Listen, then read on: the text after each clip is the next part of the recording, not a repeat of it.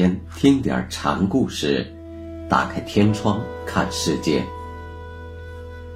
禅宗登陆一节，今天给大家讲头子大同禅师的第四个小故事，题目是“如鸡抱卵”。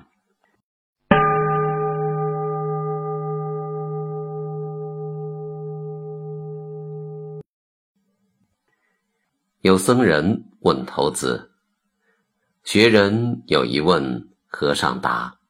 忽然间千问万问，和尚怎么办？”如鸡抱卵，头子答：“意思是任你千张嘴万只口，我像老母鸡一样一起盖住，由不得你们分说。”僧人又问。天上天下唯我独尊，那什么是我？传说释迦牟尼出生时，一手指天，一手指地，表示唯我独尊。禅门中经常有人问对此事。头子说：“一把推倒这老胡，又有什么罪过？”佛家讲破我执，破人我执，法我执。这释迦老胡还有个唯我独尊在，不一把推倒，还等什么呢？僧问：如何是我？一切推掉，空荡无剩，这才是我。头子对释迦还算是客气的。在云门、临济等禅师那里，就不是推倒了，他们是一棒子打煞，喂了狗子。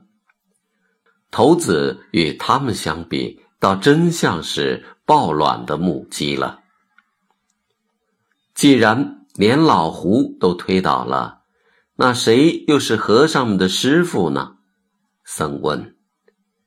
头子说：“我的老师。”迎着他的面，你见不到他的头；从后面追随着他，又看不见他的尾。这个既不见头又不见尾的老师，实际上就是那个不可知不可见的形上本体，也就是佛性。非佛非圣的结果，就是以自己的身体直接体悟、契入那个至高的大道。头子对自己老师的描述是借用道家老子的语言。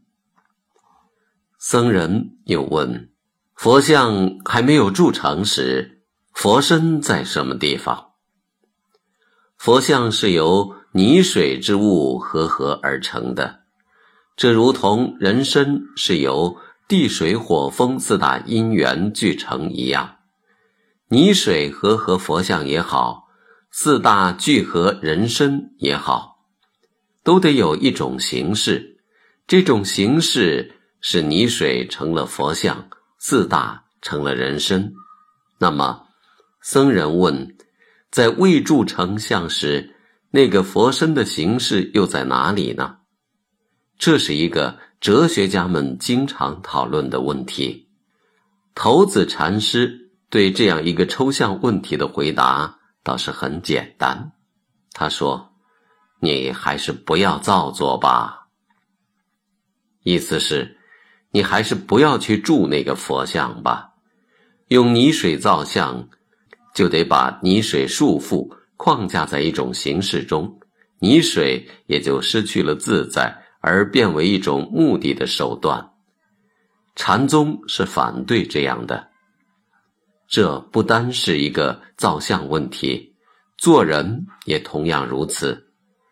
佛家提倡的空观人生，实际上就是反对所有设定人应该如何如何的形式束缚，让泥土和水按着自己本来的样子存在，不是很好吗？让人按着自己本来面目无拘无束的去生存。不是最自由的吗？有了自造的目标，人就有了千般思虑、万般计较，该吃饭时不吃饭，该睡觉时不睡觉，一切都颠倒了。为了目的而失去了自家本来面目。僧人并没有明白禅师莫造作的意思，他问：“那佛身总得有所现呢？这又该如何是好呢？”你说这个线，我问你，那个引又是什么呢？改变泥水的本然，使它成个什么，表现个什么？这实际上产生了引线的二元对立。人类文化和精神背离大道，也就是从这个时候开始的。禅宗所追求的生命形态，从根本上就是回到原初的无隐无现的状况中去。大同禅师居头子山三十余年，请译者常常迎门田氏往来激发，开导过很多人。唐末黄巢起事，头子山一带乱兵很多，有位狂徒曾用刀威胁禅师，还问：“你在这儿干什么？”禅师不慌不忙。随意说法，以致乱兵的头目跪地叩头，并把身上的衣服脱下来布施了。后梁乾化四年，头子身体略感不适，寺里的僧众们忙着给禅师请医找药，禅师却平静地对众人说：“四大动作聚散常情。”您不要操虑了，我自有安排。说罢，家夫而祭。